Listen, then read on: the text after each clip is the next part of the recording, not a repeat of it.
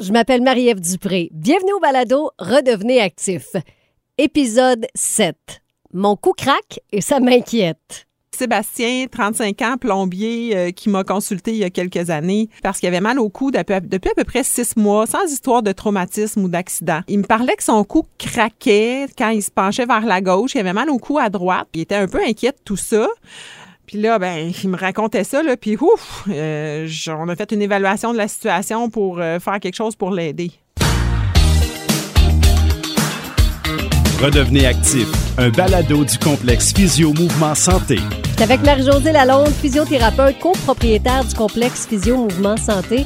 Marie-Josée, trop souvent, autant dans la vie euh, qu'au travail, on est dans des positions qui sont inadéquates, puis là, ça a des effets sur notre cou, puis notre cou, il craque, hein? Ça arrive, ça. Oui, ça arrive que ça craque. Je peux vous parler de Sébastien, 35 ans, plombier, euh, qui m'a consulté il y a quelques années. Euh, dans le fond, il est venu en physiothérapie parce qu'il avait mal au cou depuis, à peu près six mois, sans histoire de traumatisme ou d'accident. Euh, il me parlait que son cou craquait quand il se penchait vers la gauche. Il avait mal au cou à droite. Euh, puis aussi, quand il faisait ses angles morts en auto, alors là, il était, il était un peu inquiet de tout ça. Euh, puis il faut penser aussi que comme plombier, il travaille dans des postures un peu de contorsion ben extrême, euh, en dessous des lavabos, dans les salles de bain. Là, des fois, il n'y a pas beaucoup de place. puis dans le fond, il me disait que son cou craquait, puis ça faisait pas mal nécessairement quand ça craquait, même que des fois, il faisait exprès, puis il faisait craquer son cou, puis il disait « Oh, ça, ça soulage! Euh, il écoutait la télé, puis il faisait exprès même de faire encore une fois craquer son cou. Il allait le plus loin possible avec sa tête du côté gauche vers son épaule. Puis là, il me disait, oh, ça, ça me libère, ça me libère le cou, mais il avait toujours mal au cou à droite. Puis là, ben, il me racontait ça, là, puis ouf, euh, on a fait une évaluation de la situation pour euh, faire quelque chose pour l'aider.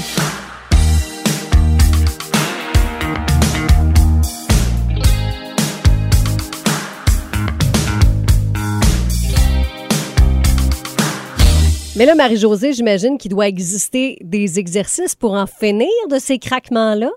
Bien, il y a des exercices qui peuvent aider à diminuer les craquements, puis il faut aussi éviter de le faire volontairement, ce ah craquement de cou-là, dans un mouvement vraiment trop excessif. C'est vraiment pas l'idéal. Parce que quand on évalue en physiothérapie des gens qui le cou craque aussi souvent, c'est souvent par manque de contrôle musculaire, d'hypermobilité, des fois entre des vertèbres cervicales. Euh, ça peut être dû aussi euh, à des tensions musculaires. Euh, dans le fond, Sébastien avait des tensions musculaires dans le cou qui qui l'aidaient pas. Puis il pensait que ces tensions-là, c'était dans le fond un, muscle trop fort. Mais dans le fond, c'est pas parce qu'il y a des tensions que le muscle est nécessairement fort. Des fois, il y a des faiblesses, alors il faut augmenter le contrôle et la force au niveau du cou. Euh, puis, dans le fond, un exercice facile qu'on lui a enseigné, c'est tout simplement coucher sur le dos. Pensez que notre tête, c'est comme un ballon qu'on veut rouler, dans le fond, euh, comme pour faire un petit oui. Puis, on va maintenir cette position-là 5-10 secondes. On va répéter l'exercice une dizaine de fois. Puis, ça peut aider au craquement, mais il faut aussi éviter de faire craquer notre cou le plus possible.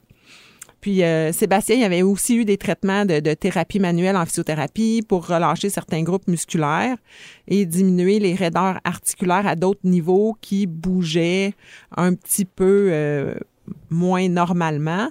Et il a fait ses exercices, puis il a diminué aussi la, les fois où est-ce qu'il avait le goût de faire craquer son cou, il se.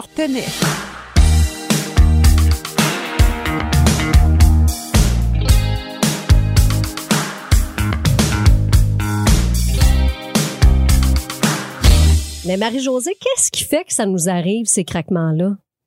Bien, en fait, les craquements au niveau du cou peuvent arriver lorsqu'on bouge un peu plus loin que la limite de la normale d'un mouvement, d'une articulation, euh, soit en rotation ou en se penchant sur le côté.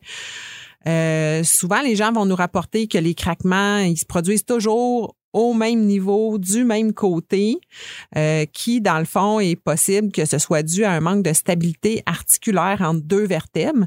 Alors, c'est important de euh, faire des petits mouvements de contrôle musculaire, de contrôle articulaire, faire les petits oui que j'ai expliqués tout juste auparavant. Euh, ça peut commencer aussi suite à un accident, un accident de voiture, un gros spasme musculaire, un manque de souplesse articulaire, une posture, une mauvaise posture prolongée, euh, comme assis devant un poste de travail. Mhm. Euh, L'autre chose que tantôt on parlait aussi, il peut avoir des tout petits bruits articulaires qui sont pas des gros craquements. Puis des fois les gens sont inquiets quand on vieillit, on a l'impression que ça fait comme du sable dans nos articulations quand on bouge. Ben ça peut être un petit peu à cause de l'arthrose. Euh, faut pas se faut, faut pas se stresser avec ça.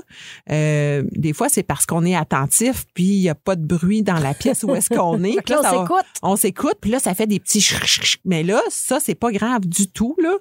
Euh, faut continuer à bouger normalement. Euh, puis dans le fond, si vous êtes inquiet, venez consulter en physiothérapie. Après une évaluation, vous allez pouvoir recevoir des exercices qui sont vraiment spécifiques à votre condition. Euh, puis on peut commencer des bons exercices de renforcement et de stabilisation du cou, comme je viens de mentionner, prévenir les douleurs, éviter les craquements, puis redevenir actif. Merci, Marc-Josée. Merci Marie-Ève. Au prochain épisode, on parle vertige et étourdissement. Je vous parle de Madame Sylvie, 54 ans, qui a eu un épisode de vertige fulgurant. Puis là, elle s'est fait reconduire, euh, dans le fond, à l'urgence de l'hôpital parce qu'elle pensait que c'était quelque chose de grave. Ils ont fait plein de tests, puis ils l'ont référé en physiothérapie pour des vertiges positionnels paroxytistes bénins. On l'a traité en physiothérapie. Redevenez actif, un balado du complexe Physio Mouvement Santé. Physiothérapie, ergothérapie et kinésiologie. 699 rue principale, coin Robinson à Granby. Réadaptationsanté.com ou 450-375-2150. Redevenez actif, une production M105. Aucun des conseils et exercices ne doit provoquer ni augmenter la douleur. Les conseils et les exercices donnés dans ces podcasts ne remplacent pas une consultation médicale ou l'évaluation d'un professionnel de la réadaptation. Un programme d'exercice adapté à votre condition devrait être la première option retenue pour traiter ou prévenir un problème de santé.